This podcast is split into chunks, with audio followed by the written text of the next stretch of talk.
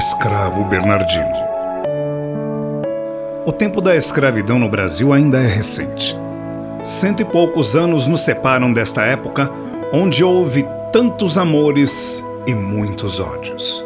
Sentimentos de laços fortes que se perpetuam em nossos dias. Ódios que geraram vinganças e obsessões dolorosas.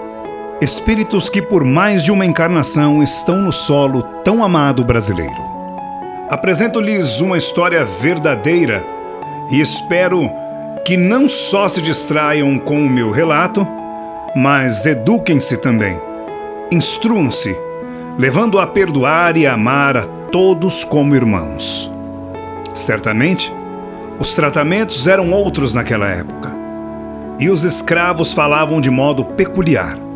Também os termos que uso, muitos não eram conhecidos naquele tempo mas achei educativo empregá-los para substituir os termos que usavam e que muitos, ao ler, desconheceriam. Para facilitar a leitura, escrevo como se a história acontecesse neste final de século. História de um amigo, mas poderia ser de qualquer um de nós.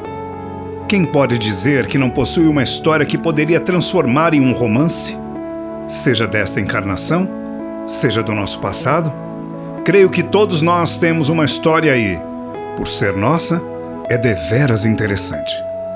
Antônio Carlos, São Carlos, São Paulo, 1993.